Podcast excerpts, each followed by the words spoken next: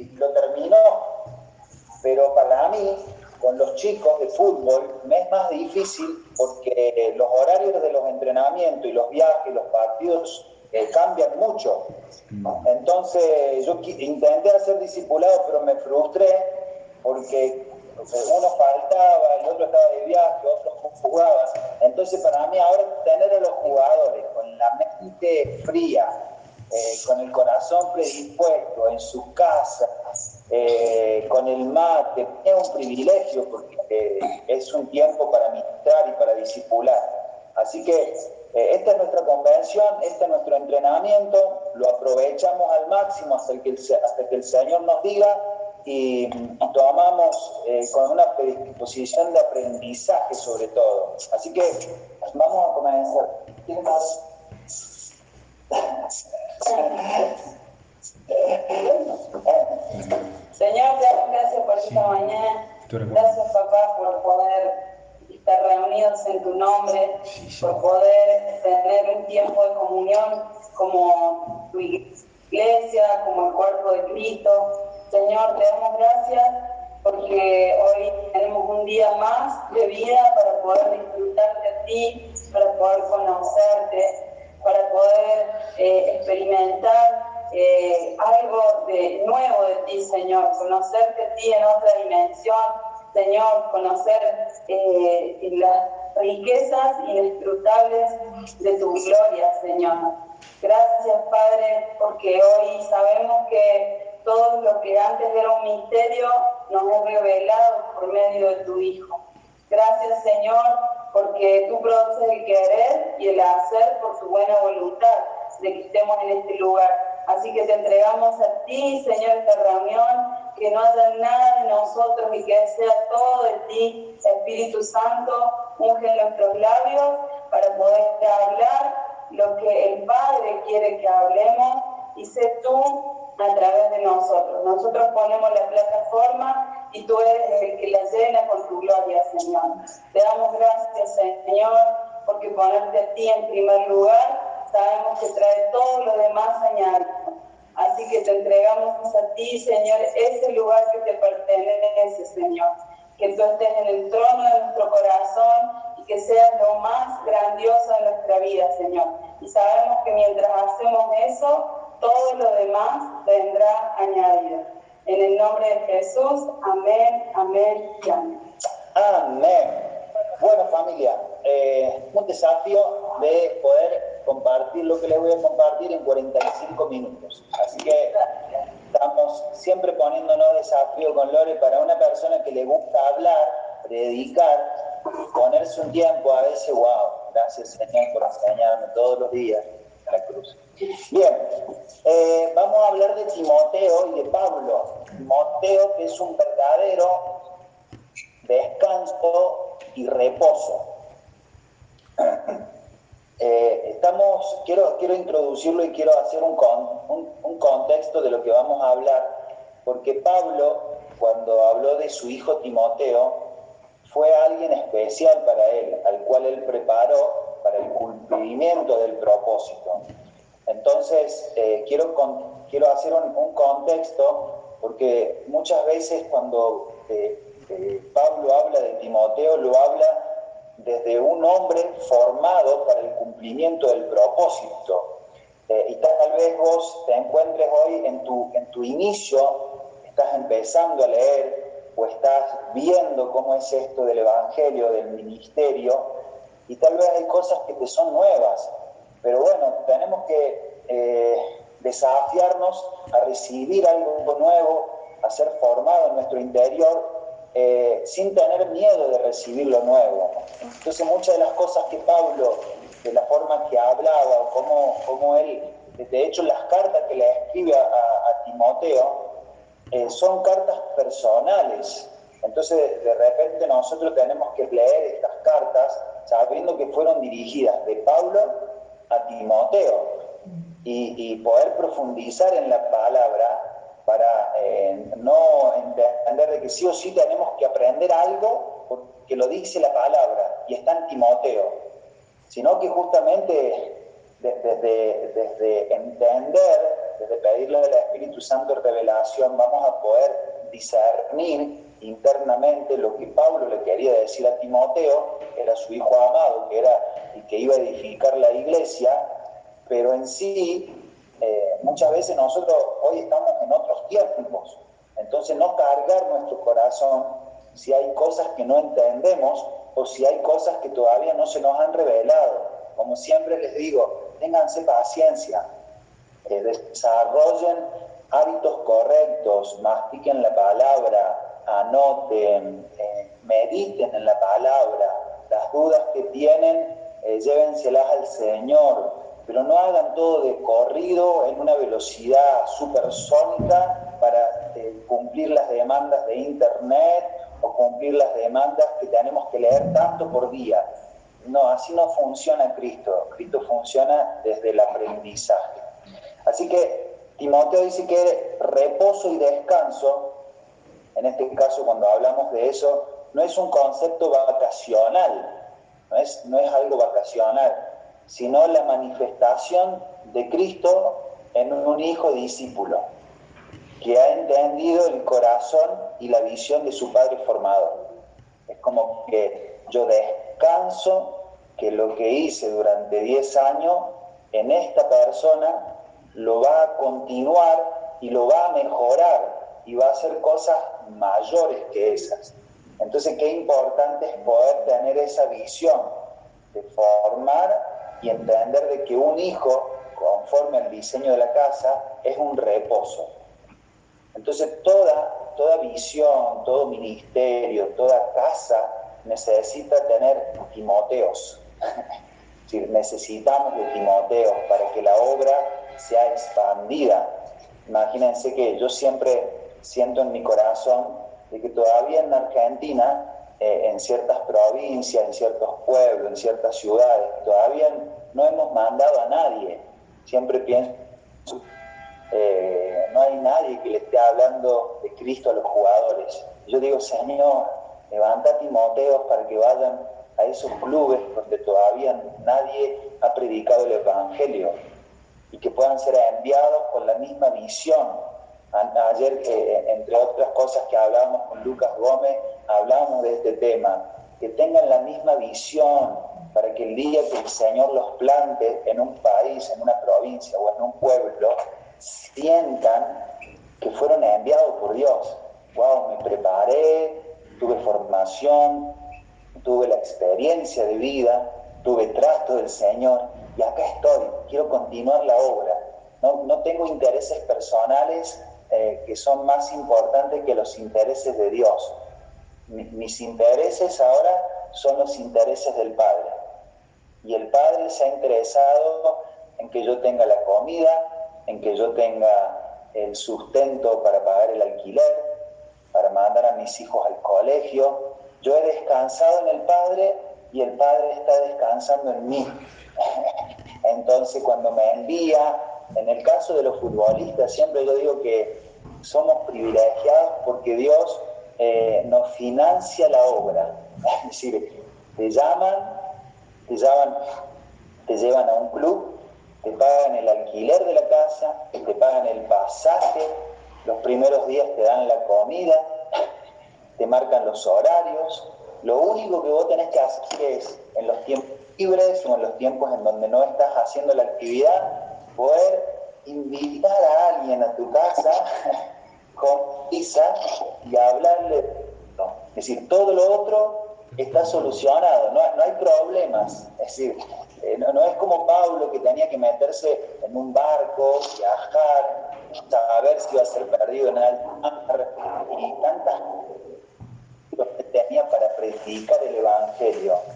El apóstol Lucas nos estuvo hablando estos días de que nosotros al lado de Pablo, es decir, todavía no, no le atamos ni, ni, nada, es decir, las persecuciones, que ellos por ahí tenían esto de de que no sabía si se iban a levantar o no, en fin. Voy a hacer un poquito una cronología sin, sin entrar en la profundidad, pero para mostrarle quién era Timoteo.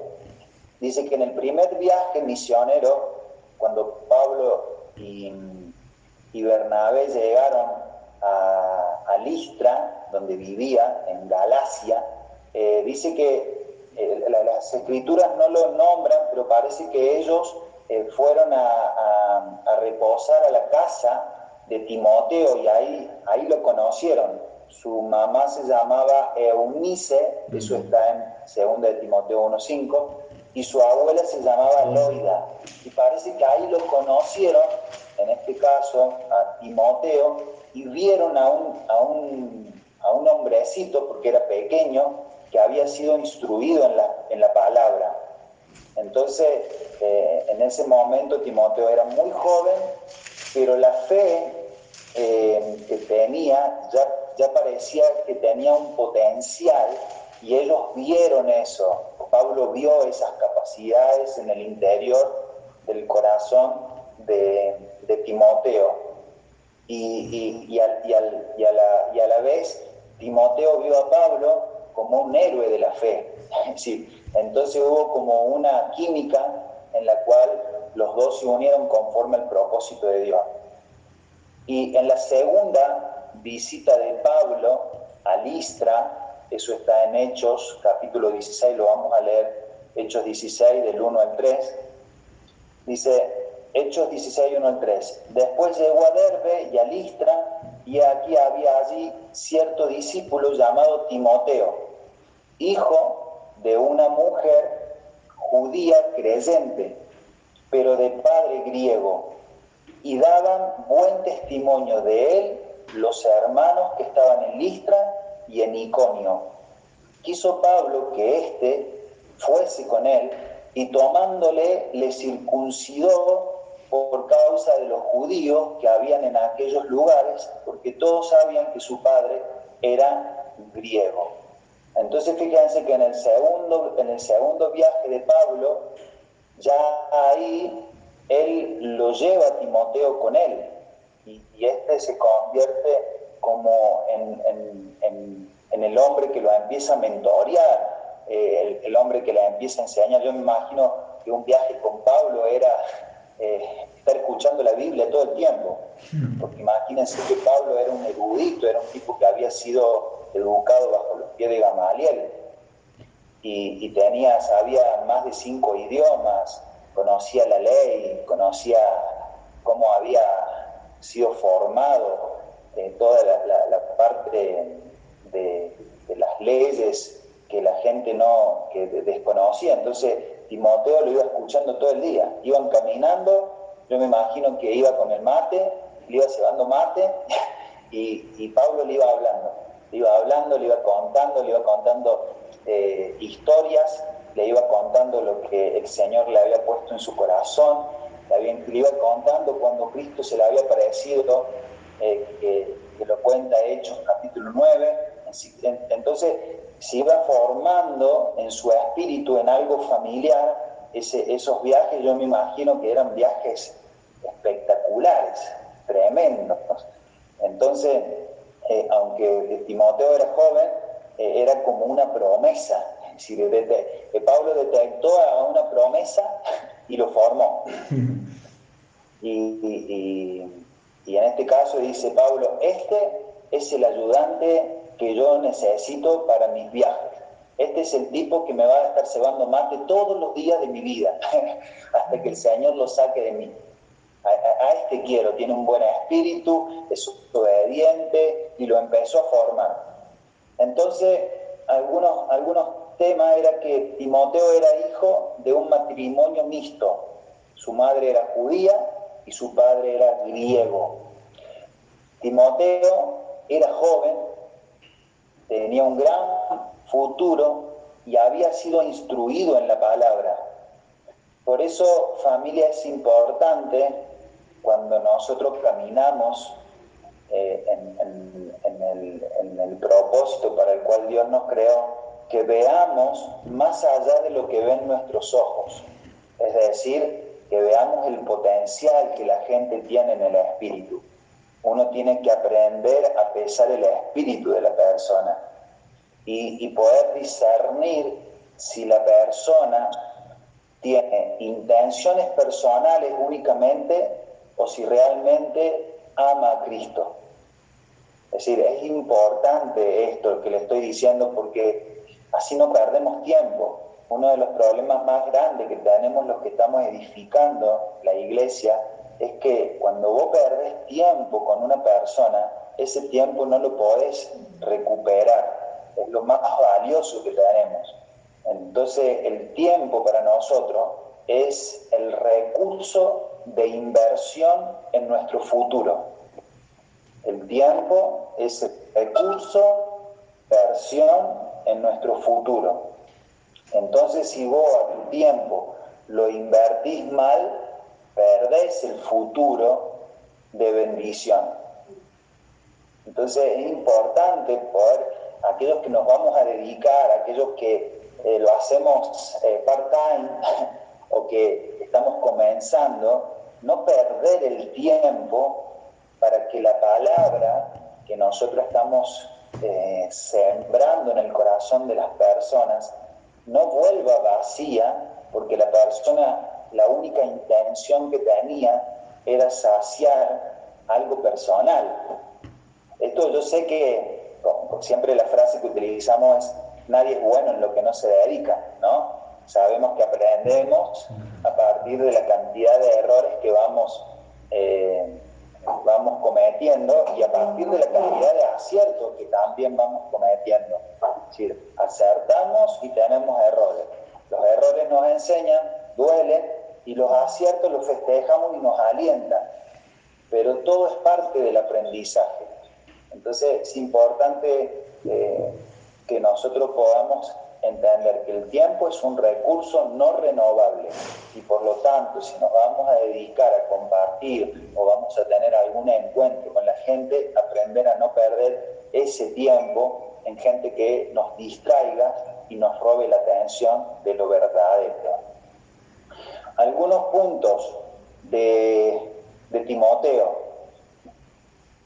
Eh, Timoteo dice, le dejó, en, Pablo lo dejó en Berea, Berea con Silas cuando él escapó a Atenas y más tarde se reunió con él allí. Esto está en Hechos 17, 14. Les voy a dar algunas cositas que hizo Timoteo. No hace falta que las anoten, pero quiero mostrarles Pueden anotar la cita bíblica para después corroborarlo, pero algunas de las cositas que hizo Timoteo al lado de Pablo.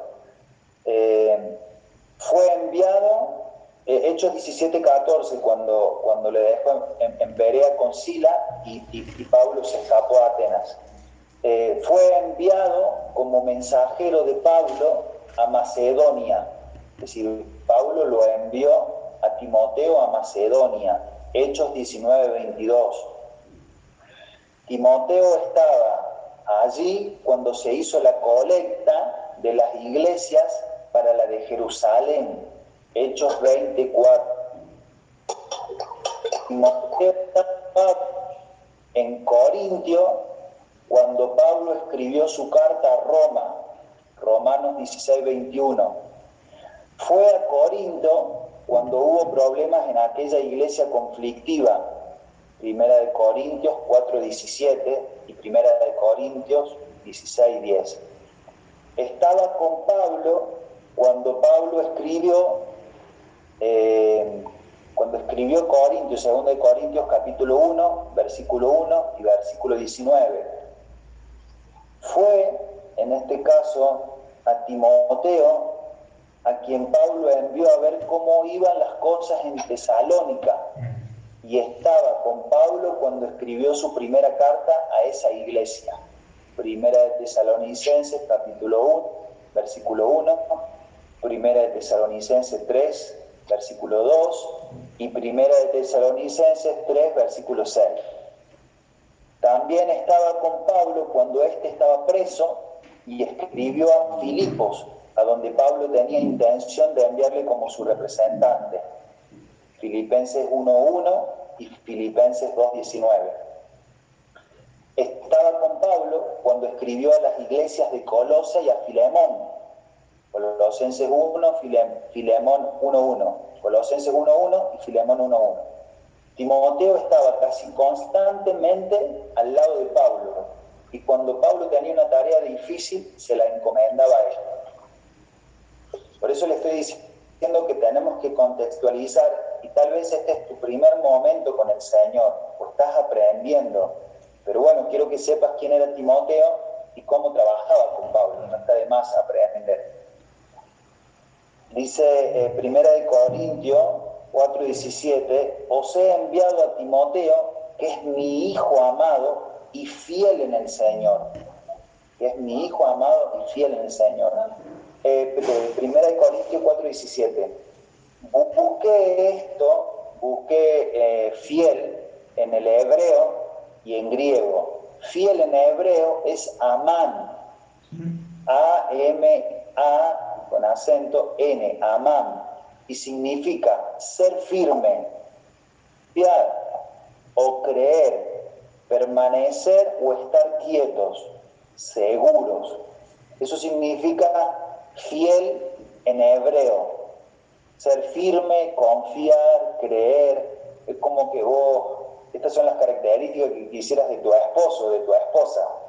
Confiar, creer, permanecer, eh, reposar, estar seguro. Y en griego es eh, lotos, pero empieza con M, M-L-O-T-O-S, lotos. Seguramente después vamos a ir al, diccionario nuestro que tenemos que se llama Fernando Grandan y él nos va a decir cómo, cómo suena esa palabra, cómo se pronuncia. Y significa eh, digno de confianza, confiable, confiado, fiel, creyente y verdad. Es decir, ven que la palabra fiel tiene que ver con un sustento de seguridad, de firmeza, que es lo que busca el Señor en cada persona que se acerca a Él. Encontrar, en este caso, a Maxi Ortiz, a Diego Antonio, por ejemplo, que sea fiel en lo que Dios le está encomendando. Entonces de repente uno dice, bueno, yo entré, a mí me hablaron de Cristo, no sabía mucho de qué era, y sin embargo el Señor está viendo en mí que hay una cierta fidelidad o que quiere que yo sea fiel. ¡Wow! Yo no tengo esta característica en la carne, porque los futbolistas que cambiamos de un lugar a otro y rápidamente decimos, no, yo ahora soy hincha de, yo ahora soy hincha de, y perdemos rápido la, esa característica porque vamos cambiando, vamos mutando y vamos siendo de, otras, de otros equipos, y sin embargo Dios ahora nos lleva en la dimensión del espíritu a ser fiel en el cumplimiento de su propósito. Entonces, cuando nosotros caminamos vida, ¿qué buscamos? gente que tenga esta característica, porque lo que yo tengo en mi espíritu, quiero depositarlo en el espíritu de otra persona. Es como, che, yo tengo un mandato de parte del Señor, tengo guardado en mi espíritu, pero yo sé, primero, que hay muchas personas en diferentes partes del planeta a las cuales quisiera darle este mensaje. Y yo no puedo llegar a todas las personas y Dios nos ha encomendado hablarle a esas personas.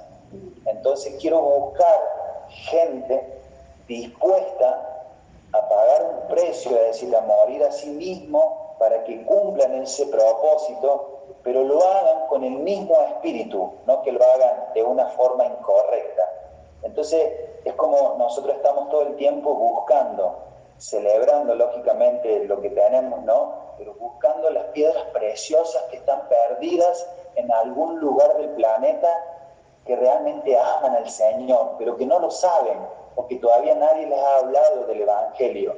En esa tarea estamos encomendados y por eso celebramos mucho que en este tiempo, en, estas mañanas, haya discipulado de 100, 120, 150 personas y, los, y otras personas que están eh, escuchando porque acá vamos a ver que eh, hay 75, 80, pero eh, están escuchando el audio más tarde, por ejemplo los de Venezuela, que por ahí no tienen luz, lo escuchan más tarde, o la gente que trabaja.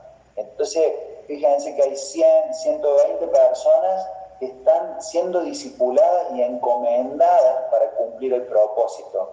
Nosotros anhelamos, anhelamos que haya una fidelidad y que se forme esta palabra en sus corazones, porque anhelamos que muchas otras reciban del Señor. Ese es el diseño. Seguimos.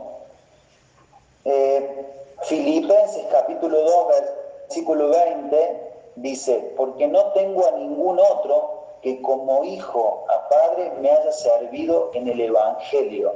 Escuchen cómo escribe Pablo de Timoteo, porque no tengo a ningún otro que como hijo a padre me haya servido en el Evangelio. Timoteo entonces era el hombre en quien Pablo podía confiar y al que podía mandar a donde fuera. Y él iba con una disposición y una entrega única. Es como que yo le diga a NASA, NASA necesito que vayas a Salta y que hables a estas personas del amor de Dios. Pero quiero que lo hagas con el espíritu correcto, porque en esa casa o en esas familias se están peleando mucho. Yo no puedo ir porque tengo un trabajo en Córdoba, pero quiero que vos vayas y sé que lo vas a hacer bien. Y la envío. Y descanso Zaret, que el trabajo lo va a hacer bien. Eso es lo que Pablo está diciendo acá. Te instruyo, me has acompañado en los viajes, has visto cómo yo he obrado, has visto las persecuciones, has visto los atentados que hay en contra del Señor, te he enseñado la palabra, pero ahora nos tenemos que separar y te voy a enviar. ¡Wow! ¡Qué hermoso poder! Si bien hoy eh, la palabra enviar no la estamos utilizando porque el mismo Señor los envía, sea del club, los pone en un lugar, le pone a una persona que abra una casa de iglesia, pero en este tiempo tenemos el mismo espíritu de, Timoteo para poder cumplir el propósito. Es lo más importante. Perfecto, seguimos. Primera de Timoteo capítulo 1, versículo 2, dice, a Timoteo verdadero hijo en la fe. Segunda de Timoteo 1, 2 dice lo mismo. Em, y en, otro versículo dice, amado hijo, verdadero hijo de la fe, amado hijo. ¿Saben, ¿saben cuál es mi anhelo? Eh, mi anhelo es que, que, que se pueda formar eso en tu espíritu, que se pueda formar que cuando alguien te vea te diga, sos un verdadero hijo en la fe, has sido engendrado en el espíritu, te encuentro fiel, te encuentro verdadero, te encuentro íntegro. Es decir, ¿saben por qué yo les puedo decir esto? Porque nosotros fuera de Cristo estas características no las tenemos.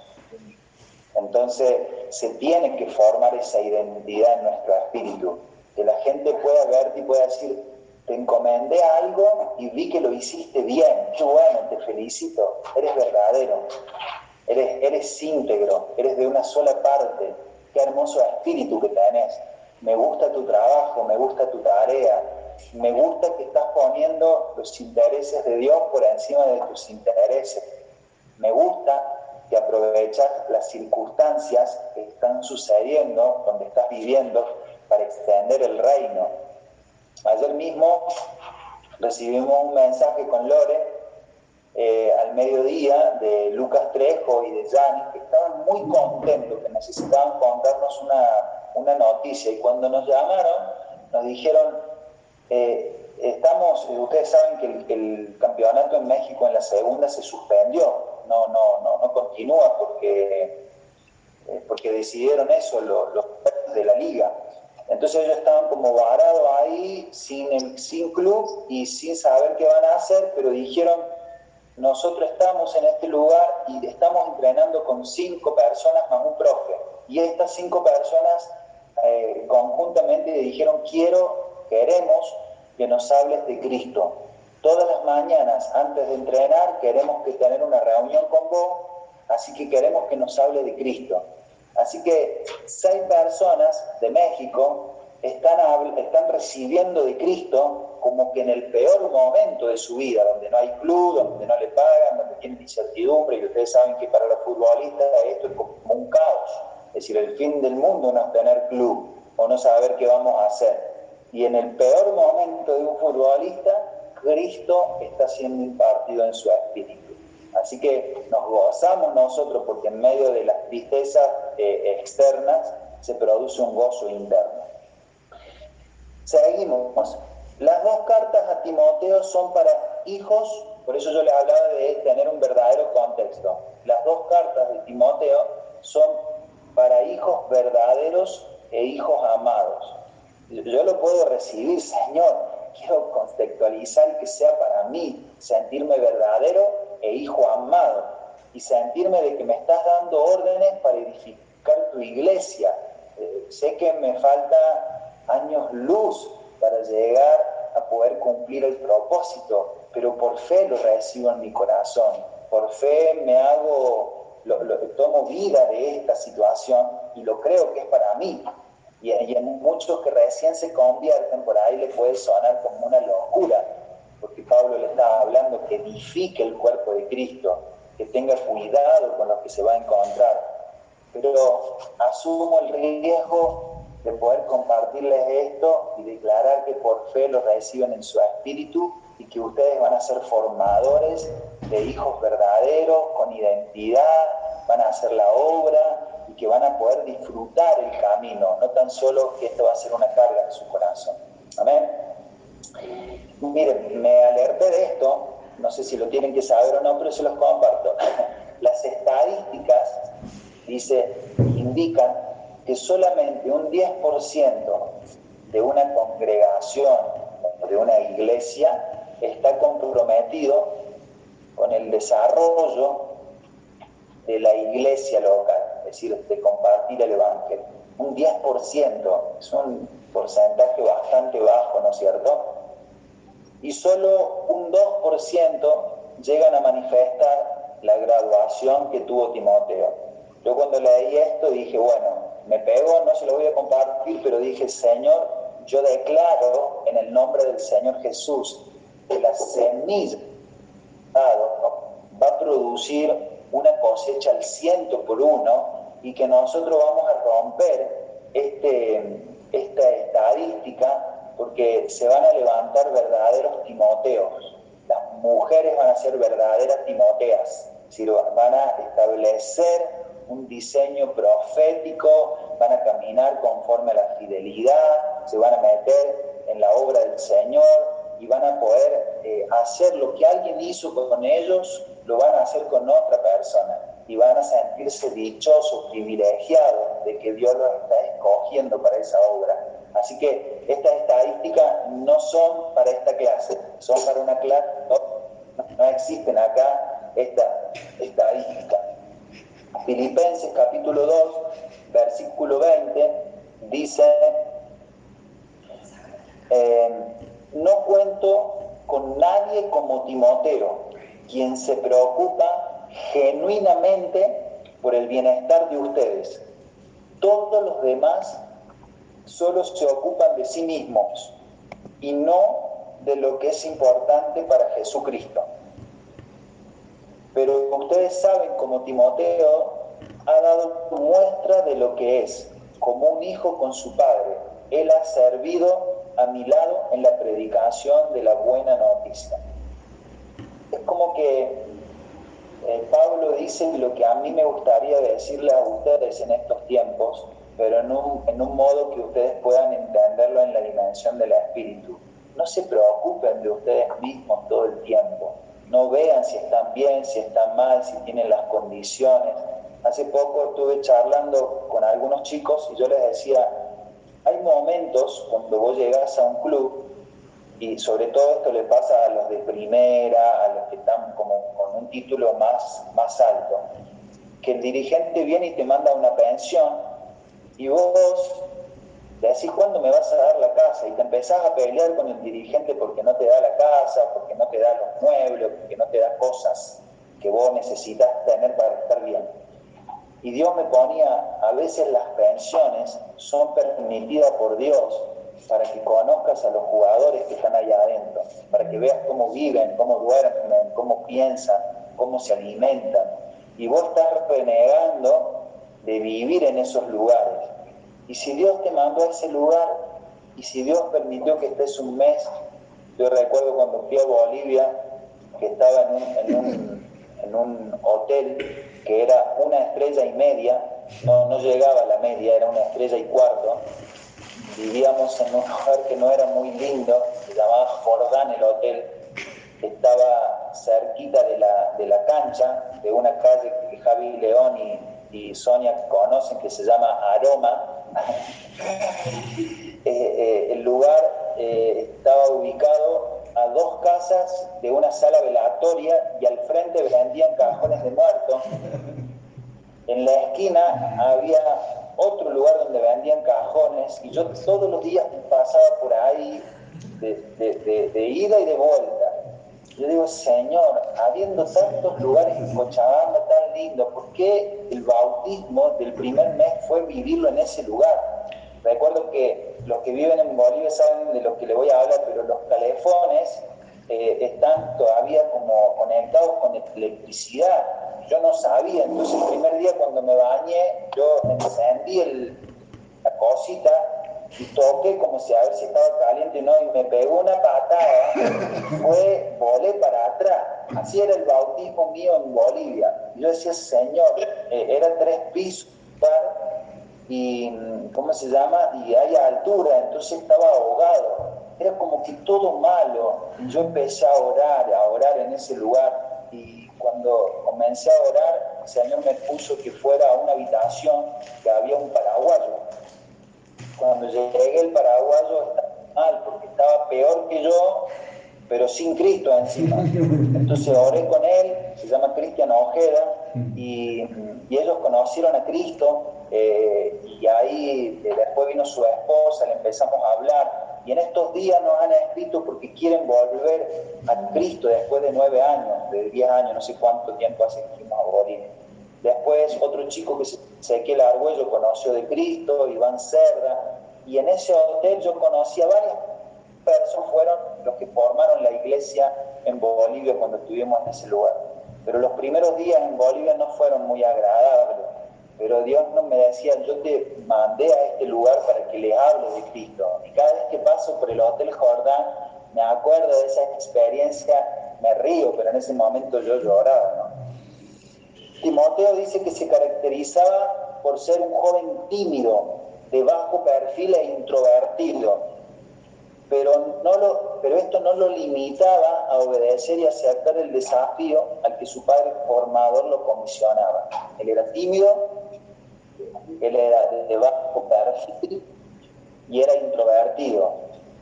Entonces miren lo que escribe en Primera de Corintios 16, el día de Pablo escribe lo siguiente, cuando llegue, cuando llegue Timoteo, Primera de Corintios 16 del día 12, cuando llegue Timoteo, no lo intimiden, él hace la obra del Señor igual que yo. No permitan que nadie lo trate con desprecio. Despídanlo con su bendición cuando regrese para estar conmigo. Espero que venga junto con los demás creyentes. Fíjense cómo Pablo escribiría de Timoteo, no lo intimiden, es decir, no lo traten con desprecio. Fíjense el amor de un padre cuando escribe las cartas hacia la gente de Corintio. Lo enviaba pero también lo enviaba con recomendación de cómo tratarlo. Entonces en este tiempo poder contar con hijos como Timoteo, donde podamos reposar en la obra y que ellos puedan interpretar correctamente el sentir y que su corazón sea formado conforme a la visión. Esto, esto es lo que nosotros necesitamos en este tiempo y anhelamos, por eso estamos discipulando, por eso estamos invirtiendo tiempo, por eso tenemos llamada todos los días, por eso tenemos una hora a las 9 de la mañana, después tenemos a la tarde, hoy hemos comenzado otro discipulado los días martes con otro grupo, eh, y estamos trabajando en función de eso. Alma y NASA están con los jóvenes unánimes, hemos empezado los viernes junto con, con Ana y Iván, lo que son los, los, unánimes kits, si estamos metidos en, en el trabajo del Evangelio, y entendemos de que es el mejor tiempo y estamos invirtiéndolo en la gente asignada que Dios nos ha puesto en este tiempo para desarrollar una salud, en este caso eh, emocional, para desarrollar, desarrollar una madurez y, saber que necesitamos caminar sobre esa estabilidad. Filipenses 2.19 dice, espero en el Señor Jesús enviaros pronto a Timoteo. Espero en el Señor Jesús enviaros pronto al Timoteo. Es decir, cuando Dios a través de tus mentores, a través de la gente, permita darte una indicación, eh, no protestes tanto. Mirá, necesitamos, tuve un sentir de abrir una casa de iglesia en ese lugar. Te pido que vayas, que la abras, pido que le hables a tal persona.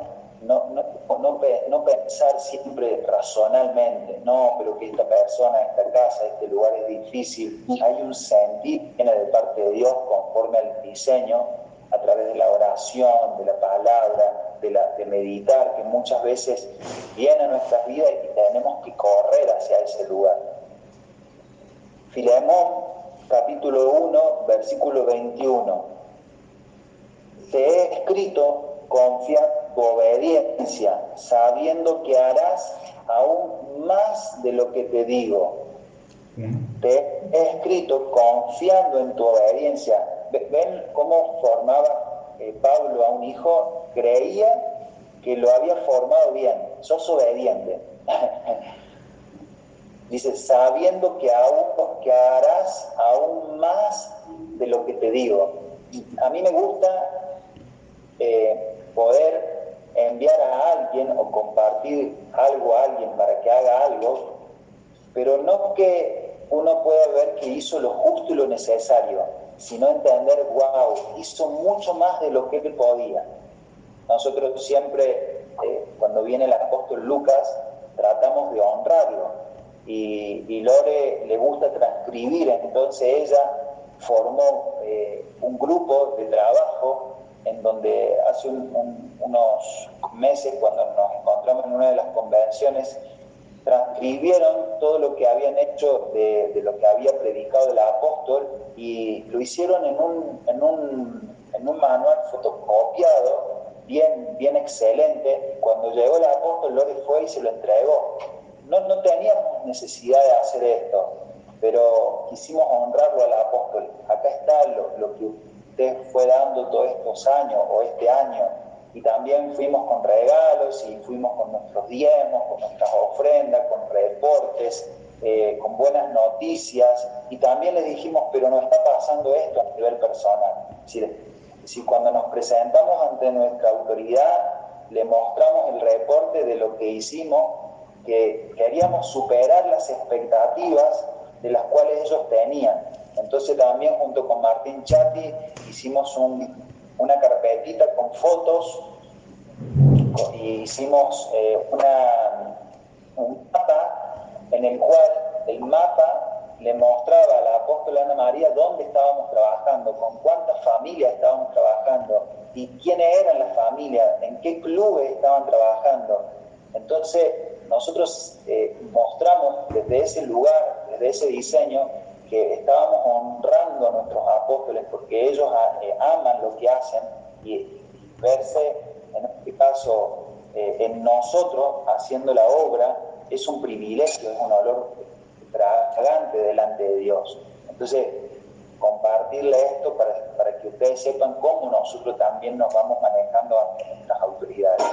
Primero, capítulo 16, versículo 10, dice, y si llega Timoteo, mirad que esté con vosotros con tranquilidad, porque él hace la obra del Señor así como yo. Porque él hace la obra del Señor así como yo. Y me gusta esto porque Colosenses 3, 23 y 24 dice, Colosenses 3, 23, 24, y todo lo que hagáis, hacedlo de corazón, como para el Señor, y no para los hombres, sabiendo que del Señor recibiréis la recompensa de la herencia, porque a Cristo el Señor servís. Si, si yo les puedo decir algo a ustedes, no lo hagan para el hombre, no, no tienen que mostrarle nada al hombre. El mismo Señor dice, hacerlo para Él, porque la recompensa la reciben de Él. Formar eso en su, su familia, guerreros, el Señor mismo se está forjando en su espíritu y la recompensa la reciben de Él. Nosotros podemos colaborar con Cristo, pero no nos deben nada a nosotros.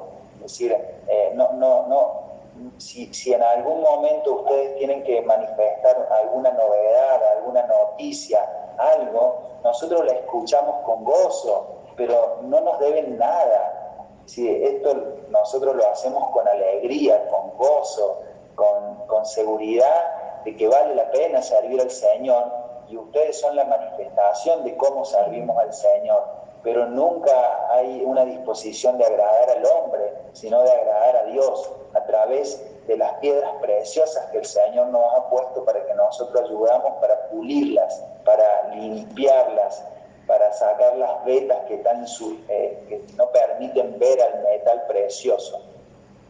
Entonces, eh, importante entender eso. Voy terminando. La lealtad y fidelidad es la mezcla perfecta para un hijo discípulo. La lealtad y la fidelidad es la mezcla perfecta para un hijo discípulo. Timoteo era un hombre que estableció en su vida por naturaleza estas dos características, leal y fiel leal y fiel. Él estaba dispuesto a arriesgar su vida por su mentor y también hacía la obra como su mentor. Dispuesto a arriesgar su vida, pero también hacía la obra como su mentor. No solo era leal a Pablo, sino que también era fiel al Señor. El evangelio que él había recibido del apóstol. Timoteo era fiel en este caso, y era leal. Entonces, ¿cuál es el objetivo? ¿Cuál es la meta que nosotros tenemos con Lore? Formar y graduar este nivel de hijos en la dimensión del espíritu. Que, que los próximos años este sea el reposo. Señor, tenemos un sentir de ir a Colombia, pero no podemos, pero alguien va a ir a ese lugar. Señor, tenemos un sentir de Brasil, pero no tenemos la capacidad de ir a vivir a Brasil. Pero alguien va a ir a ese lugar y va a formar hijos en el espíritu conforme al diseño de esta visión. Y poder ver eh, a, gente formada en ese, en ese lugar y, ver a hijos trabajando con ahínco, con, con, con responsabilidad, con madurez, y ver los frutos de ese trabajo va a ser eh, la recompensa de saber que hicimos una buena siembra en todos estos años que estamos en el ministerio. Así como alguien en algún momento dirá, qué bueno lo que haciendo con este ministerio en Córdoba, con estos jugadores, gracias porque en algún momento me sembré en sus vidas y hoy quiero ver el fruto, así también a ver como, a como Pablo a los Timoteo. ¡Wow! ¡Qué bueno! que nosotros estamos recibiendo esto. Y reproducimos en lo que somos, nos reproducimos en lo que somos. Si en tu espíritu hay fidelidad, hay lealtad, vas a reproducir tu misma esencia.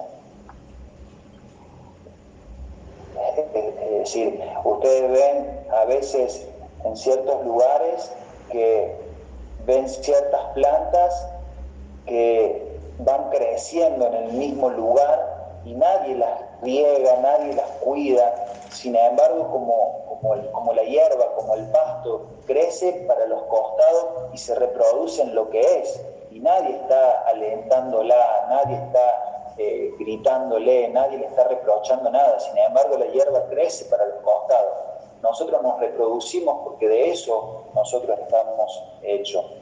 Así que, familia, lo he logrado.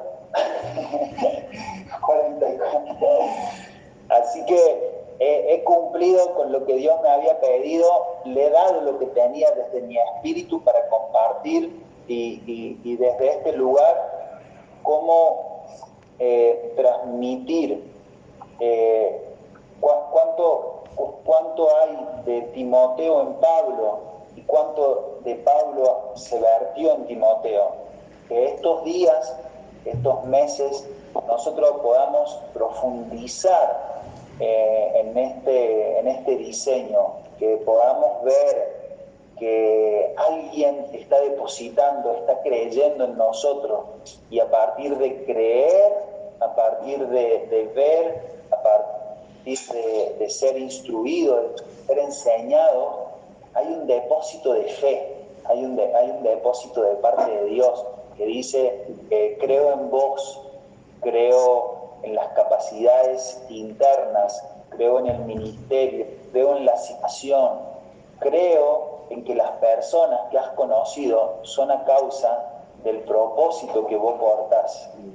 Y conforme a eso te he puesto en los lugares, te he puesto eh, con las palabras justas, te he dado una calidad de vida, te he puesto eh, con una forma de mirar a las personas, pero en el fondo hay un anhelo genuino de parte de Dios de que ciertas personas conozcan a Cristo. de mi amor. Eh, no, no,